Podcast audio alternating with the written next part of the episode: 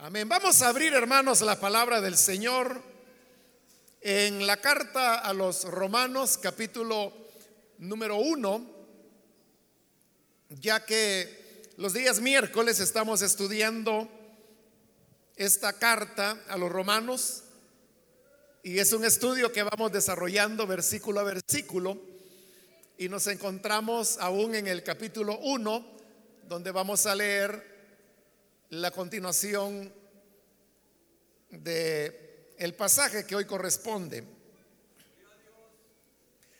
Dice la palabra de Dios en Romanos capítulo 1, versículo 18 en adelante. Ciertamente, la ira de Dios viene revelándose desde el cielo contra toda impiedad e injusticia de los seres humanos que con su maldad obstruyen la verdad. Me explico. Lo que se puede conocer acerca de Dios es evidente para ellos, pues Él mismo se lo ha revelado. Porque desde la creación del mundo, las cualidades invisibles de Dios, es decir, su eterno poder y su naturaleza divina, se perciben claramente a través de lo que Él creó. De modo que nadie tiene excusa. Hasta ahí, hermanos, dejamos la lectura. Pueden tomar sus asientos, por favor.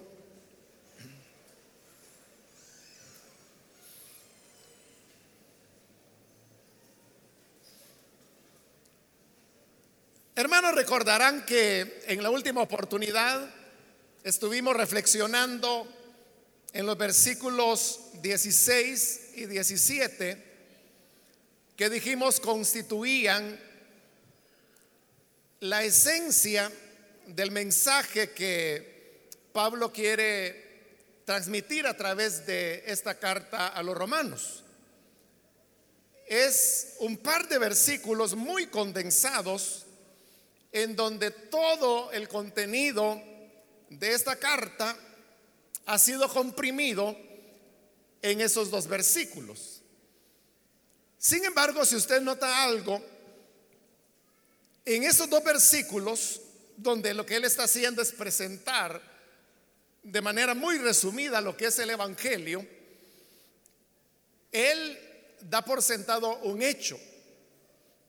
Y es de que e, esta misma palabra que acabo de utilizar, la palabra Evangelio, usted sabe que es una palabra que significa buenas nuevas.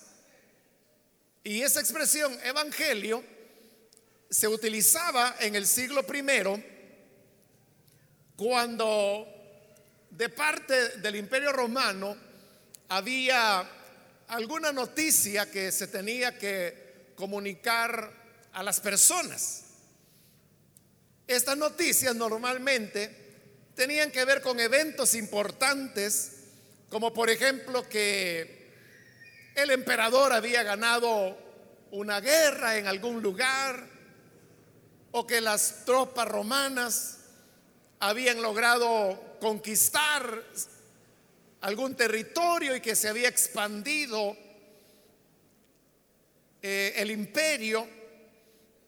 Otro tipo de noticia o de buena nueva era cuando nacía un hijo al emperador, también cuando un nuevo emperador asumía, porque el anterior había fallecido o había sido asesinado, cosas pues que se daban con alguna frecuencia en esta época. Pero, pero todas estas noticias era lo, que se llamaba evangelio. Entonces, el evangelio era el, el, comunicar noticias, pero que eran buenas, que eran positivas, o que por lo menos pues los romanos las veían así. Entonces, Pablo toma esa palabra para referirse al anuncio de la buena noticia que en Jesús, quien resucitó, nosotros tenemos ahora el perdón de pecados. Y como él lo, resumió eh, muy sustancialmente en estos versículos, él dijo que el Evangelio, esta buena noticia, es el poder de Dios para salvación de todos los que creen. Entonces, el creer el anuncio de esa buena noticia equivale a la salvación. La persona se salva cuando cree a las buenas nuevas que Dios está transmitiendo a través de su Hijo Jesucristo. ¿Y cuál es la buena nueva? ¿Cuál es la buena noticia? Es la que Él también condensadamente resume en el versículo 17 cuando dice que en el Evangelio se revela la justicia que proviene de Dios, la cual es por fe de principio a fin. Expliqué en la última oportunidad el concepto de justicia, que por las escrituras del profeta Isaías se había llegado a convertir en casi como un sinónimo de salvación. Entonces es como que si Pablo estuviese diciendo que en el Evangelio se revela la salvación que proviene de Dios, la cual es por fe de principio a fin, tal como está escrito y se apoyaba en el profeta Habacuc, el justo vivirá por la fe. Entonces, esa es la buena nueva. Esa es la buena noticia que el justo vivirá por la fe. Es decir, el salvado, el que adquiere salvación, la adquiere por medio de la fe. Esa es la buena noticia, que ya no se trata de obras, de logros humanos, de cumplimiento de la ley, como había sido en el antiguo pacto, sino que ahora se trataba solamente de creer. Ahora, en todo este resumen, como le digo, Pablo está dando por sentado algo. O sea, desde el momento en que él habla de evangelio, es decir, de buenas nuevas, está dando por sentado que el ser humano necesita buenas nuevas. Ahora, yo le pregunto, ¿cuándo es que nosotros estamos necesitados de buenas nuevas? ¿Cuándo es que usted quiere escuchar buenas nuevas? Nos gusta y anhelamos, hermanos, escuchar buenas noticias cuando todo en el último tiempo ha sido negativo para nosotros o ha sido una racha de, malas noticias que vienen, que nos dicen que la tía Ana se enfermó, que atropellaron al sobrino, que al otro tío lo dejaron sin trabajo, que los ladrones se metieron en la casa del tío Paco. Y entonces es como una sucesión de, de malas noticias y las cosas pintan tan mal que uno dice, bueno, aunque sea una cosa buena, quisiera saber yo. Aunque sea algo positivo. Bueno, sin ir más lejos, hermanos, usted sabe que acá pues en nuestro país los medios de comunicación eh, hacen mucho énfasis, creo, en las malas noticias. O sea, yo no digo que haya que ocultar la realidad, no, pero también cuando se enfatiza solamente lo negativo y cuando se habla de, todos los males pues que hay en nuestro país y que son de todos conocidos, entonces uno dice, bueno, pero una buena noticia no hay. Entonces cuando las personas, todo a su alrededor, es negativo, desesperanzador, desalentador, entonces es cuando la persona dice, yo quisiera oír, aunque sea algo positivo, una buena noticia. Entonces, las buenas noticias, o sea, el Evangelio, se necesitan cuando todo lo demás es negativo.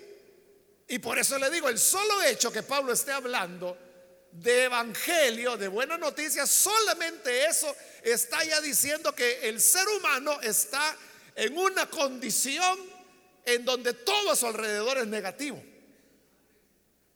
Pero no solo eso, sino que también él ha hablado que este evangelio es el poder de Dios para salvación. ¿Y quién es el que necesita salvación? Necesita salvación aquel que está en peligro de muerte. No es el que está sentado bajo un árbol en la playa el que necesita el salvavidas. A él no necesita que lo salven. Al que necesita que lo salven es el que está allá. Adentro del mar, quizás arrastrado por una corriente de la cual no se puede librar y que se va a ahogar. Ese necesita que lo salven, necesita salvavidas. Entonces cuando Pablo dice que el Evangelio es poder de Dios para salvación, está dando por sentado que el hombre está en un peligro de muerte y que por eso necesita que lo salven. En otras palabras, al anunciar que la buena noticia es una buena noticia de salvación, está diciendo que el hombre está perdido. Y que por eso precisamente necesita salvación. Entonces vea, Pablo está partiendo que necesitamos el Evangelio porque estamos perdidos, que necesitamos salvación porque necesitamos la ayuda de Dios, que necesitamos el Evangelio porque nuestra condición sin Dios es una condición de desorientación,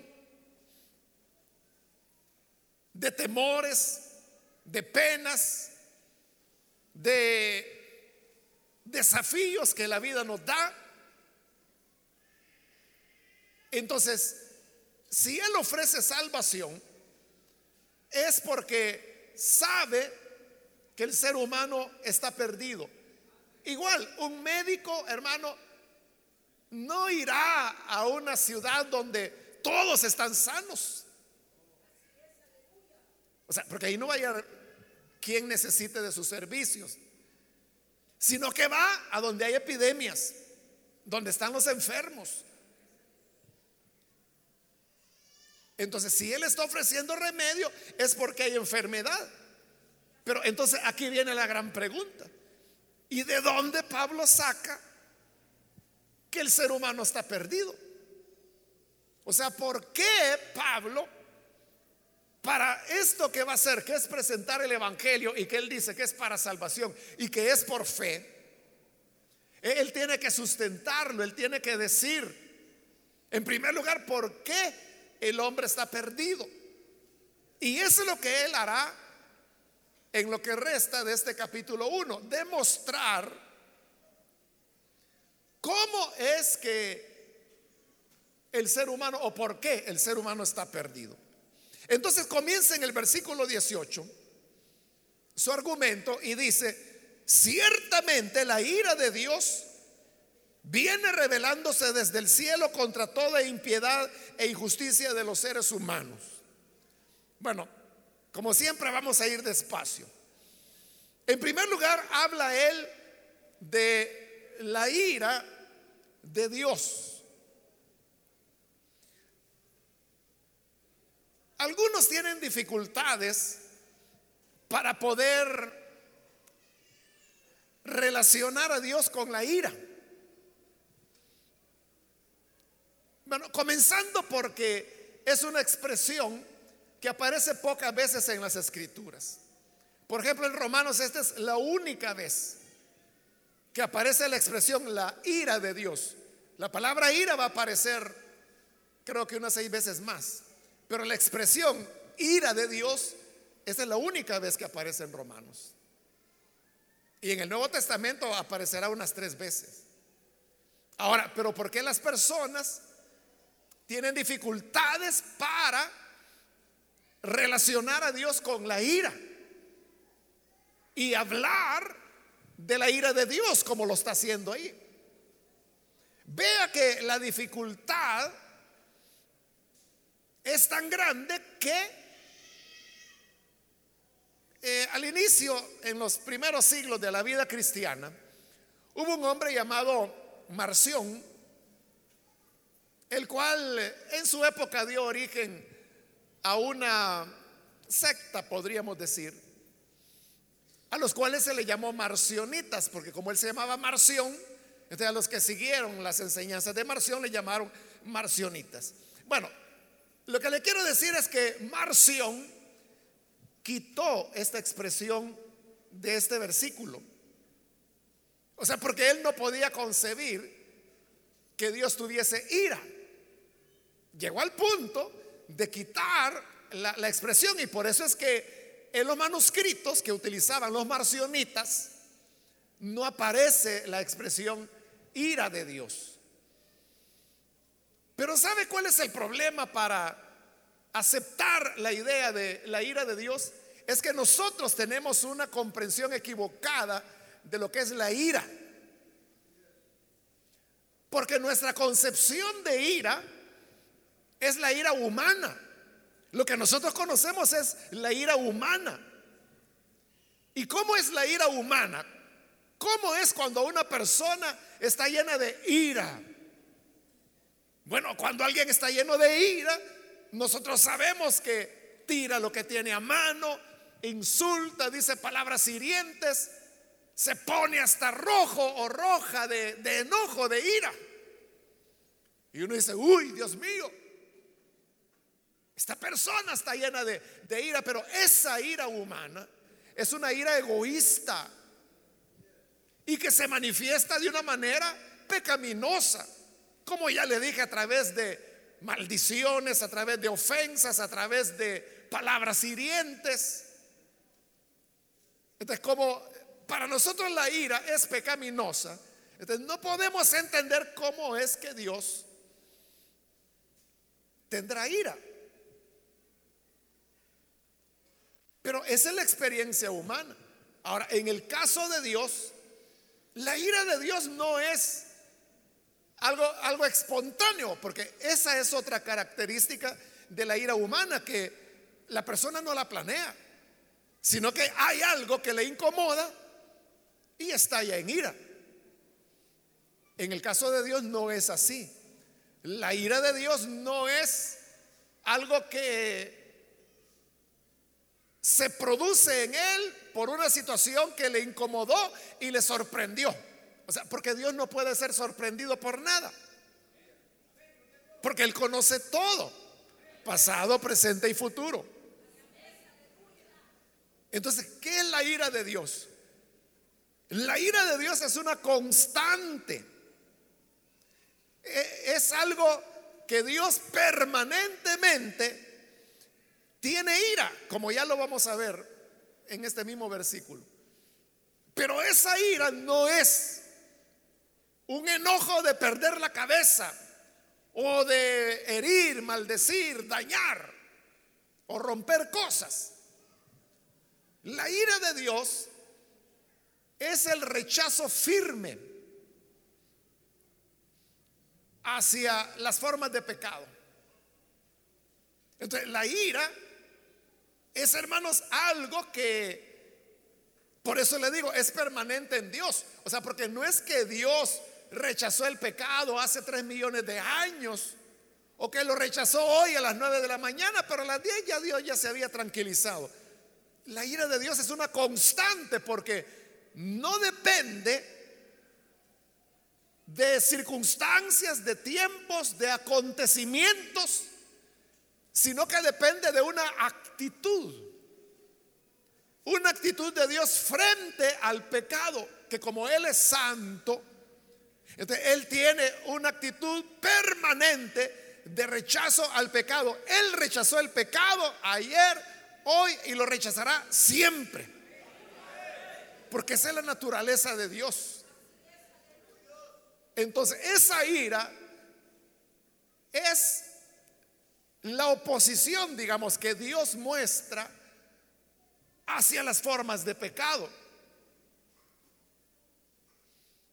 Hoy por la mañana, hermanos, ah, oí a alguien hablar que decía, eh, realmente no, no, entendí muy bien cómo era la cosa, pero se estaba refiriendo a alguien y decía, ah, es que ese fulano es un resentido social, decía. Y entonces yo me puse a pensar, bueno, es que el que no resienta una sociedad como en la cual vivimos, es porque es cómplice de toda la maldad que hay en ella, ¿no? O sea, ¿cómo no nos va a resentir que, por ejemplo, este año alrededor de 43 mil niños dejaron de ir a la escuela por temor, por amenazas?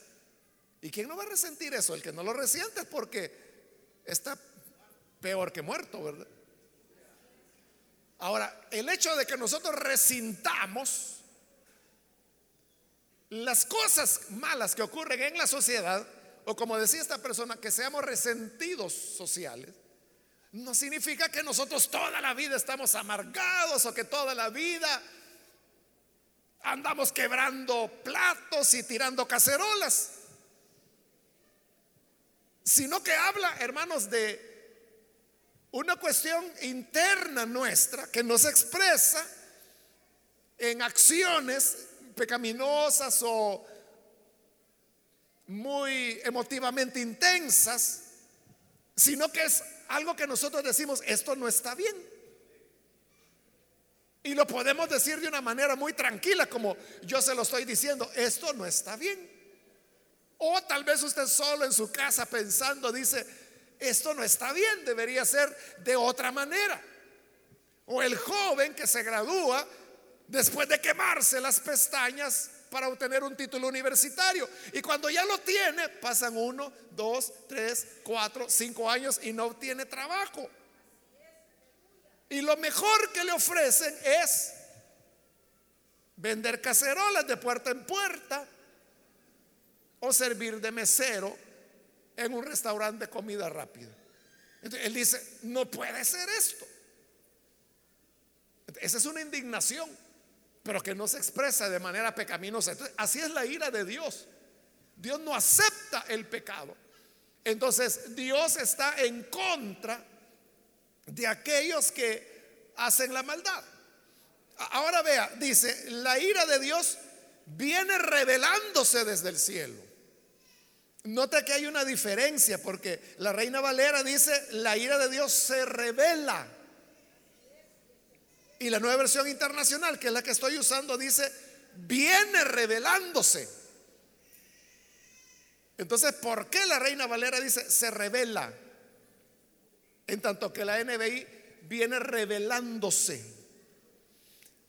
Porque en el griego la expresión que Pablo utilizó se encuentra en aoristo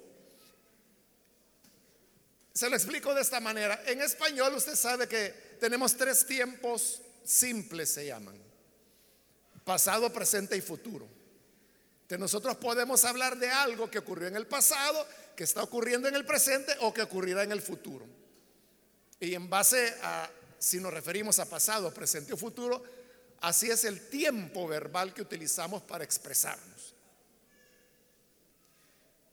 En el griego también existen los tiempos simples como pasado, presente y futuro. Pero además existe el aoristo. El aoristo no existe en español. Y por eso es que yo no le puedo poner un ejemplo en español de, cómo es el aoristo porque eh, no existe. Y estaba viendo que en, en ciertos estudios lingüísticos que se han hecho, se ha encontrado que solamente en el griego y en el sánscrito, que es un idioma que se habla en la India y que es muy parecido al griego, tiene el aoristo.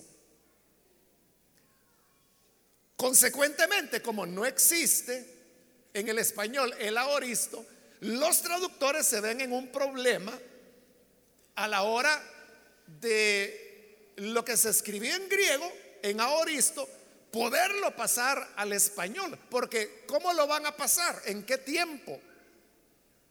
Si el tiempo del original no existe en nuestro idioma.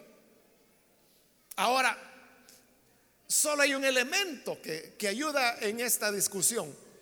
Y es que el aoristo es una especie de pasado. O sea, no lo podemos comparar con, con, ninguno de los pasados que en español tenemos, pero es una especie de pasado. Entonces vea, la reina Valera dice, la ira de Dios se revela. ¿En qué tiempo está traduciendo Casiodoro de Reina ahí? Cuando dice la, hora, la ira de Dios se revela. ¿Cuándo se está revelando? Eh, correcto, en el presente, ahora. O sea, porque no dice se reveló, que sería pasado, no, no dice se revelará, que sería futuro.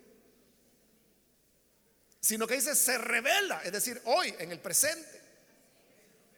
Entonces, pero ¿es esa una buena traducción cuando le acabo de decir que el aoristo es una especie de pasado y lo está traduciendo como presente? En cambio, la NBI lo traduce, viene revelándose. Entonces, no quita que se está revelando en el presente, pero añade el elemento que viene. ¿Desde cuándo? No dice cuándo, es indeterminado, ¿no? Pero cuando pone, e, ese, ese es un pasado compuesto, porque viene revelándose. Entonces, es una acción, digamos, que comenzó en un pasado indeterminado que no sabemos cuándo es y que en el presente continúa revelándose. Y probablemente continuará revelándose en el futuro. Entonces, esta sería una traducción más, más correcta, ¿no? Porque por lo menos rescata el elemento de pasado o de pretérito que el aoristo tiene. Pero vea, no es simplemente, hermanos, una cuestión aquí gramatical. Porque recuerde que cada palabra puede variar la interpretación que un pasaje de la Biblia nos brinde. Porque, por ejemplo, si yo me baso en la Reina Valera, donde dice, la ira de Dios se revela es decir, se está revelando ahora. Pero no se reveló ayer. Y tampoco dice que se vaya a revelar mañana. Entonces eso me lleva a interpretar el pasaje como que hay algo que hace que hoy la ira de Dios se esté revelando. Y que por alguna razón no se reveló en el pasado.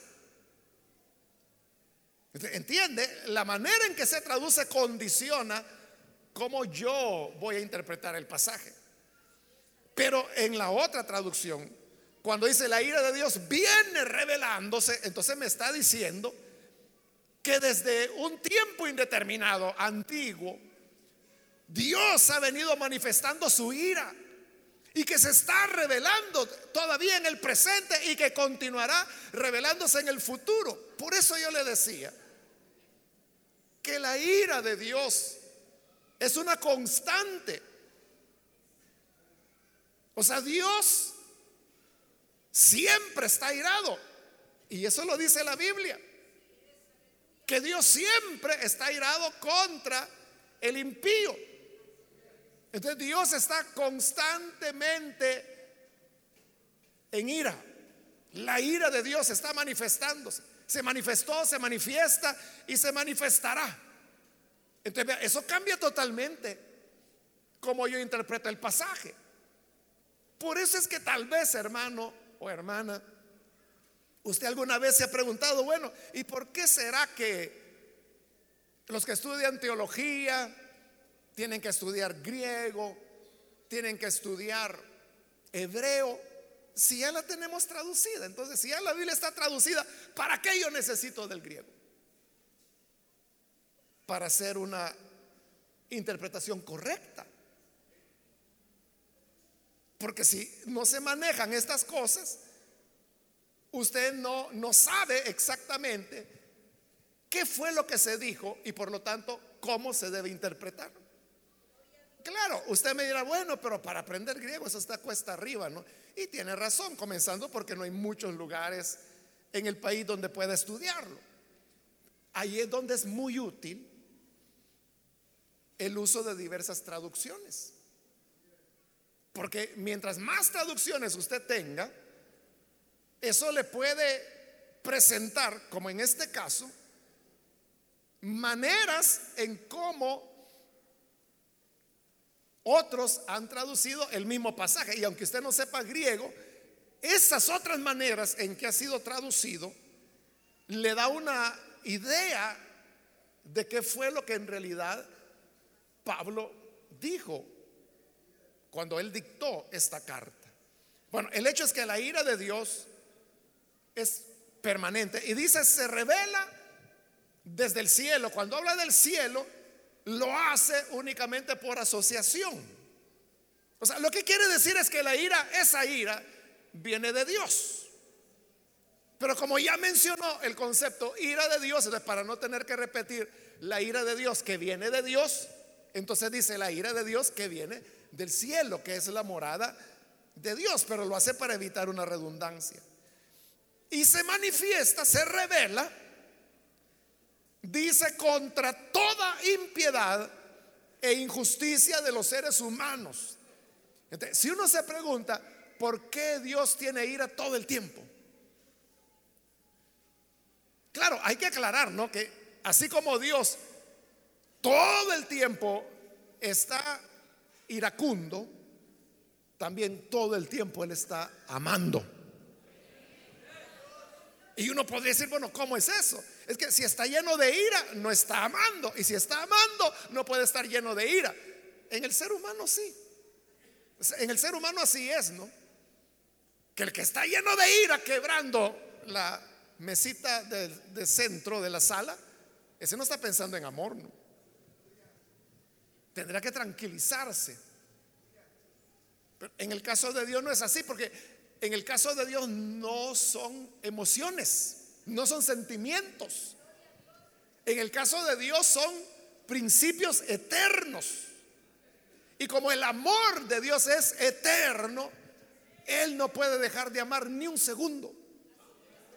Pero tampoco puede dejar de tener ira ni un segundo frente al pecado, porque Dios es invariable. Entonces, ¿por qué Dios está todo el tiempo en ira? Dice por la impiedad y la injusticia de los seres humanos. ¿Qué significa la palabra impiedad? ¿Y qué significa la palabra injusticia? Bueno, la mejor manera de explicarlos, o la manera más fácil, sería que ponerla en positivo.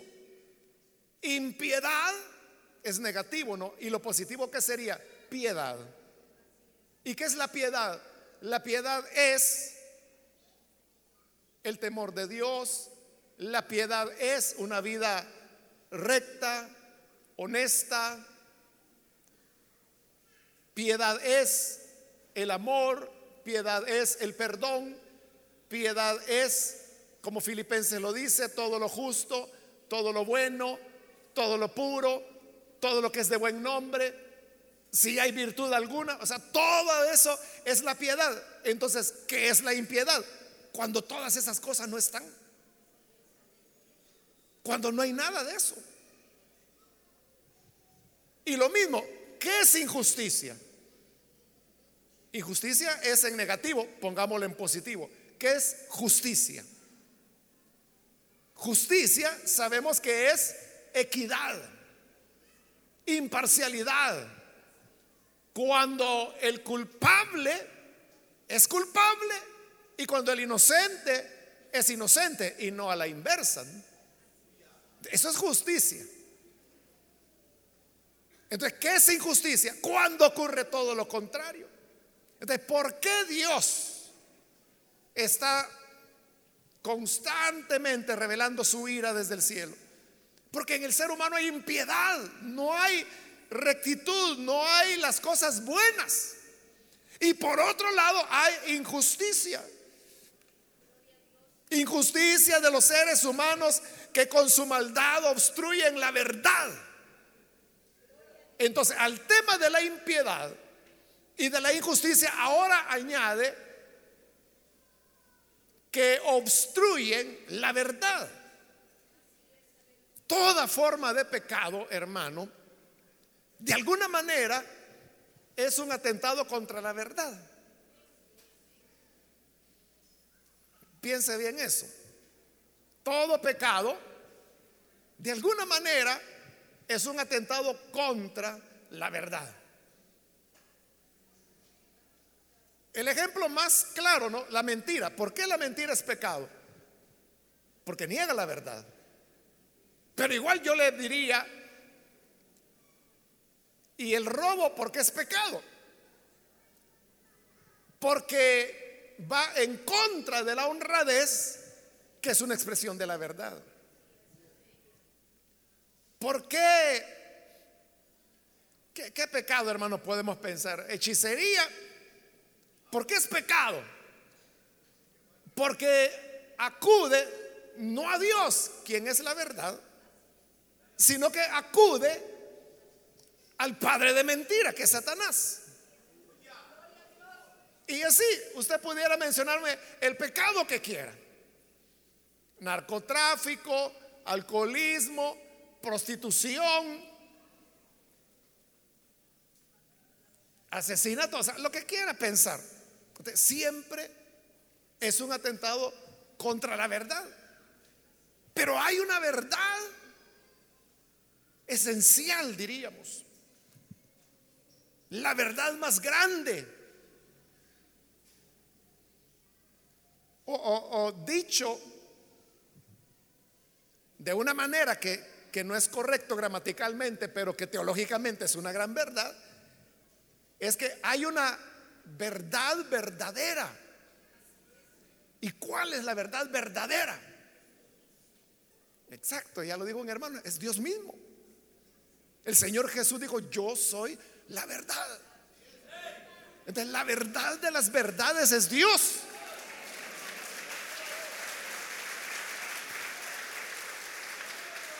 Entonces cuando dice que con su impiedad y su injusticia obstruyen la verdad, esa es la verdad de Dios. Ahora usted se podrá preguntar, ¿y cómo se va a obstruir a Dios? Ah, le voy a explicar, dice Pablo. Versículo 19, me explico, dice. Lo que se puede conocer acerca de Dios Vea, con solo eso que él ha dicho, lo que se puede conocer acerca de Dios, significa que hay cosas de Dios que se pueden conocer, pero hay otras cosas de Dios que no se pueden conocer. ¿Por qué hay cosas de Dios que no se pueden conocer? No es porque Él no quiera darnos las a conocer. No es porque Él oculte de nosotros esas cosas. Es porque como humanos limitados que somos, no podríamos entenderlas. Por mucho que el Señor nos lo explicara. Es como el Señor Jesús les dijo a sus discípulos, muchas cosas tengo todavía que enseñarles. Pero en este momento no lo pueden llevar. No tenían las condiciones. O sea, no era falta de voluntad de Jesús de quererles enseñar esas otras cosas. Que son las que hoy nosotros aprendemos a través de las cartas. Sino que eran ellos los que no tenían la capacidad de, de entender. No es que el profesor no le quiera enseñar al niño de quinto grado cálculo trigonométrico O sea, no es que se lo quiera ocultar, no es que sea un secreto, lo que para que ese niño no tiene la capacidad de entenderlo. Más es lo que lo va a hacer sufrir. Igual, tendríamos nosotros que ser Dios para conocer todo de Dios. De hecho, es lo que Pablo dice en su primera carta a los Corintios, que nadie conoció los pensamientos de Dios, sino solamente el Espíritu de Dios. Ahí está claro. No, no, podemos conocer a Dios en plenitud. Y cuando dice solo el Espíritu de Dios, el cual es Dios, tendríamos que ser Dios nosotros para entender todo de Dios. Ahora, lo que Dios nos ha permitido entender es suficiente para que nosotros podamos tener vida y una relación sin trabas con Él. Eso es lo que podemos conocer acerca de Dios. Por eso dice el 19, lo que se puede conocer acerca de Dios es evidente para ellos. ¿Quiénes son ellos? Esos hombres. Esos hombres que viven en impiedad e injusticia y que por lo tanto obstruyen la verdad. Vea lo que está diciendo que los que no conocen a Dios, los impíos, los injustos, dice que lo que se puede conocer de Dios es evidente para ellos. ¿Y por qué es evidente para esos impíos? Pues Él mismo, es decir, Dios, se lo ha revelado. Dios reveló quién es Él. Y, y, vea, no solamente somos nosotros los que hemos creído, no solamente somos nosotros los cristianos, los que conocemos lo que de Dios se puede conocer. Lo conoce también el pagano, el ateo, ¿Y yo cómo puedo saber que ellos lo saben? Porque dice que Dios se lo reveló. Y se los reveló de manera tan clara que para ellos es evidente. Usted dirá, bueno, pero ¿cómo es eso, no? Que no somos nosotros los que decimos, es que mire, fulano, ese no sabe nada de Dios. Y con eso nos referimos a una persona que no tiene la experiencia de conversión. O decimos, ese no quiere nada con Dios. Pero eso no significa que por no ser creyente no conozca lo que de Dios se puede conocer. Sí lo conoce. ¿Y por qué lo conoce? Porque dice que Dios se lo reveló. Entonces dirá, bueno, pero qué extraño eso. Entonces, ¿cómo se lo reveló? Barajémela más despacio. Bueno, aquí va, dice Pablo. Ahora les explico. Versículo 20. Porque desde la creación del mundo, desde la creación del mundo, las cualidades invisibles de Dios, es decir, su eterno poder y su naturaleza divina, se perciben claramente. Fíjese que parecería contradictorio, porque está diciendo las cualidades invisibles de Dios se perciben claramente. ¿Cómo es eso? Si es invisible, no se puede percibir. Y si se puede percibir claramente, es que ya no es invisible. Pero Pablo dice que las cualidades invisibles de Dios se perciben claramente. La cuestión es cómo. Ahí lo está diciendo, bueno, lo dice dos veces en el versículo 20. Desde la creación del mundo. Es decir, la clave es la creación. Desde la creación del mundo, las cualidades invisibles de Dios, es decir, su eterno poder y su naturaleza divina, se perciben claramente, y oiga esto, a través de lo que Él creó. Dios se ha revelado a todos los hombres, sin distensión, a través de lo que Él creó. Desde la creación, porque en la creación es donde Él creó. A través de lo creado es que Dios se manifiesta. Es que vea, hermano, nosotros estamos acostumbrados a pensar que Dios se nos revela a través de la Biblia. Y eso es verdad. Eso es verdad.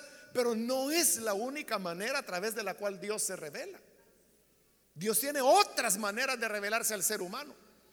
Por ejemplo, se revela a través de la providencia, que es el gobierno de Dios sobre todo lo visible e invisible. De, por la providencia, Dios se revela a nosotros. Pero Dios también se revela a través de, de la historia. La historia tiene una dirección, tiene un sentido. La humanidad, la civilización humana lleva una dirección y eso no es casual. A través de esa dirección de la historia y de la civilización humana, Dios está revelando. La máxima revelación de Dios fue en su Hijo Jesucristo. Entonces Jesús es otra manera a través de la cual Dios se revela. Por supuesto, ya dijimos, la Biblia es otra manera a través de la cual Dios se revela. Pero aquí Pablo está hablando que a través de las obras de creación, Dios también se da a conocer al ser humano. ¿Y cómo Dios se revela? A través de lo creado. Bueno, esto hermanos, realmente Pablo eh, lo dice basándose en un salmo que es el Salmo 19, el cual algunos de ustedes sabrán de memoria. Es el salmo que dice, los cielos cuentan la gloria de Dios, el firmamento proclama la obra de sus manos. Este salmo se divide en dos partes. La primera parte es del versículo 1 al 6, donde nos muestra cómo Dios se revela a través de la creación. Y la segunda parte va del versículo 7 al 11 que es donde Dios se revela a través de su palabra, que en esa época era la ley. Pero hablando de la creación, los cielos cuentan la gloria de Dios, los cielos cuentan, es decir, los cielos están contándonos algo. ¿Y qué nos están contando? La gloria de Dios. El firmamento, o sea, las estrellas proclama. ¿Y qué es proclamar? Es anunciar. ¿Y qué proclama? ¿Qué anuncia? La obra de sus manos.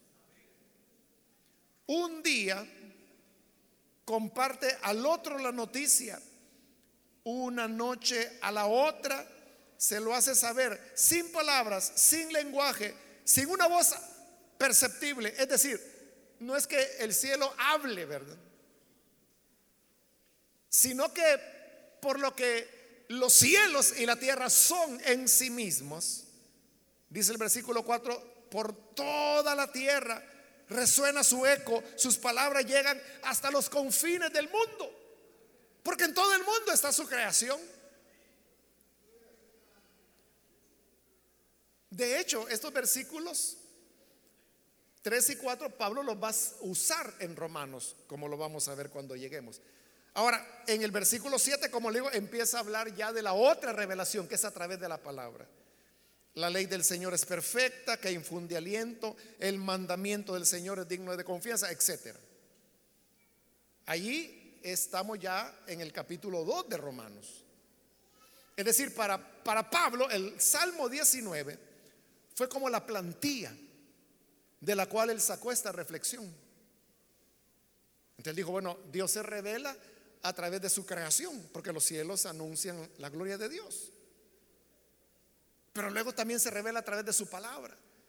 Entonces, en este capítulo 1 y aún en el capítulo 2 hasta el versículo 16, él habla de cómo Dios se revela a través de la creación. Pero a partir del versículo 17 comienza a hablar de cómo se reveló a través de su palabra escrita. Entonces, ¿cómo, cómo funciona esto? ¿A usted le ha ocurrido?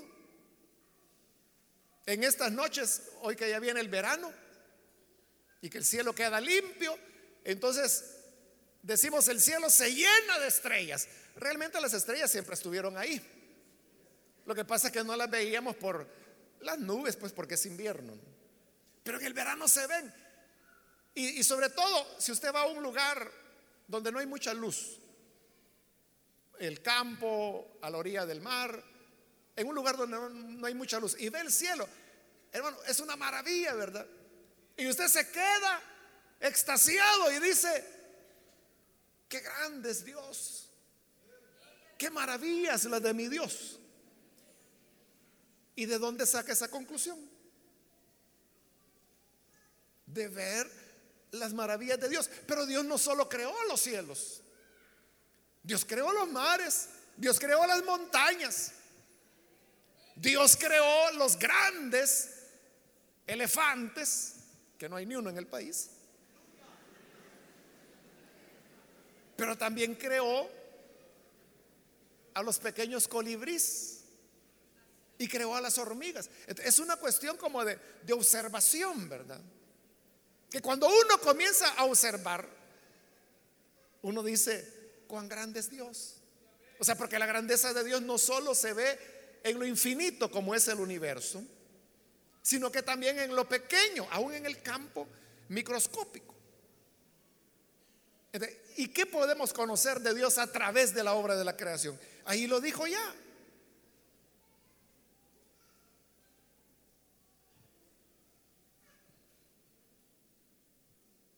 Porque las cualidades invisibles de Dios, estoy en el versículo 20. Oiga, es decir, su eterno poder y su naturaleza divina. Él está diciendo que de la creación el ser humano tres cosas puede aprender. Primero, que existe Dios. Porque dice su naturaleza divina, está hablando de su esencia de Dios. Entonces la naturaleza nos dice Dios existe. En segundo lugar, nos dice que Dios es poderoso. Y en tercer lugar, nos dice que es eterno. Porque estas estrellas que usted ve sobre nuestras cabezas son las mismas que vio Pedro de Alvarado cuando vino a estas tierras. Son las mismas estrellas que antes de la colonia los pueblos olomegas, pipiles que vivían acá, perdón, los lencas, no los olomegas, los lencas, vieron. Y, son las estrellas que han estado ahí por siempre.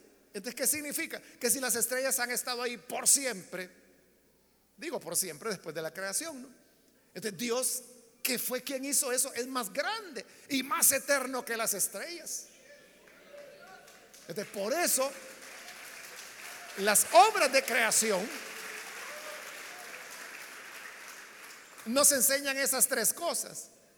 Número uno, que Dios existe. Número dos, que es poderoso.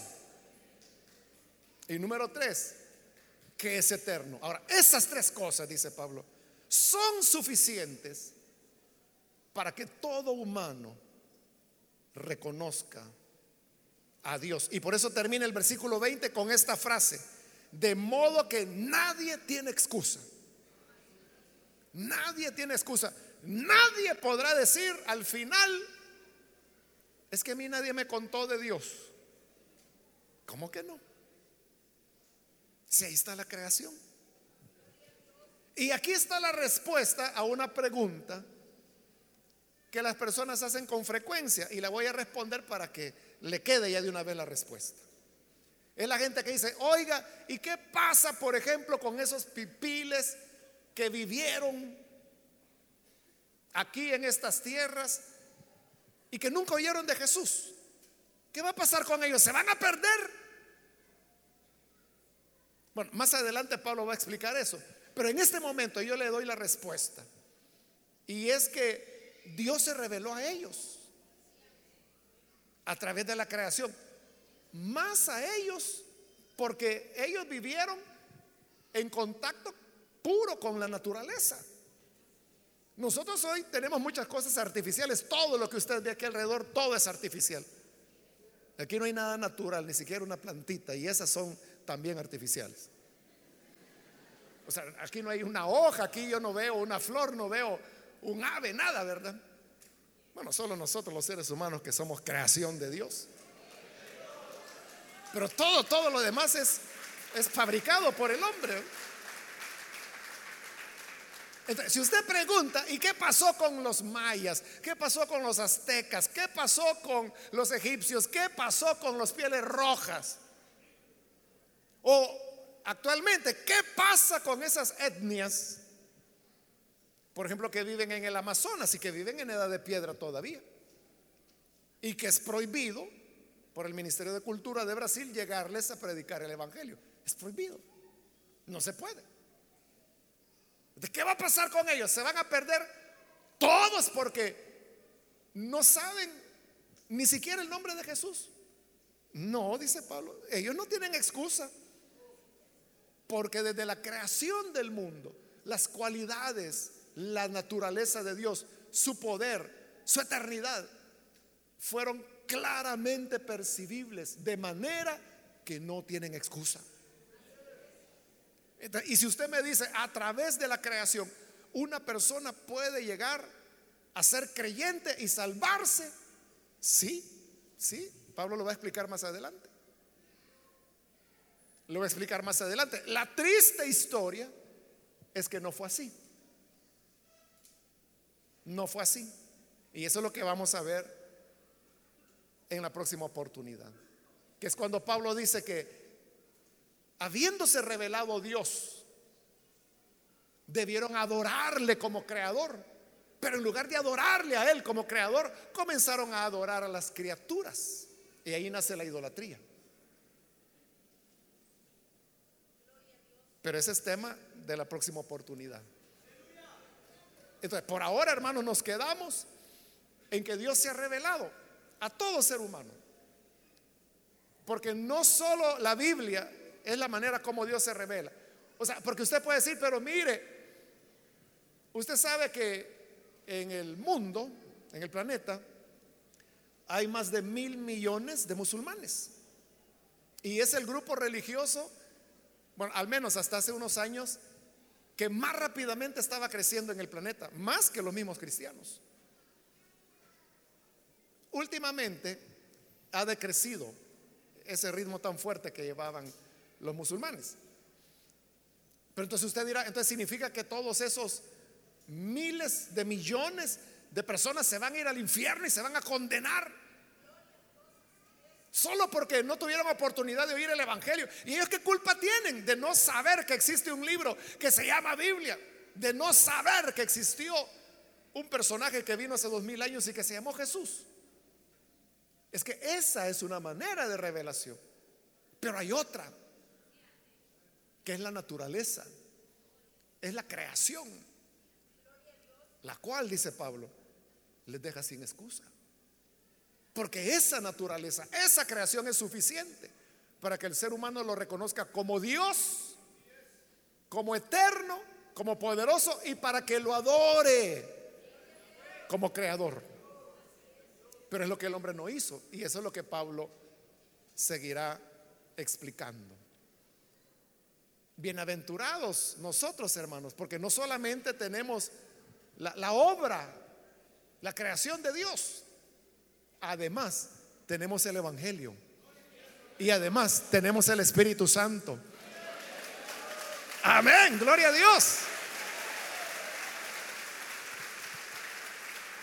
Somos más que favorecidos, pero por la misma razón más que responsables. Porque usted no va a entender ni a conocer el sacrificio de Cristo por observar las estrellas o por ver cómo el colibrí saca mieles del clavel.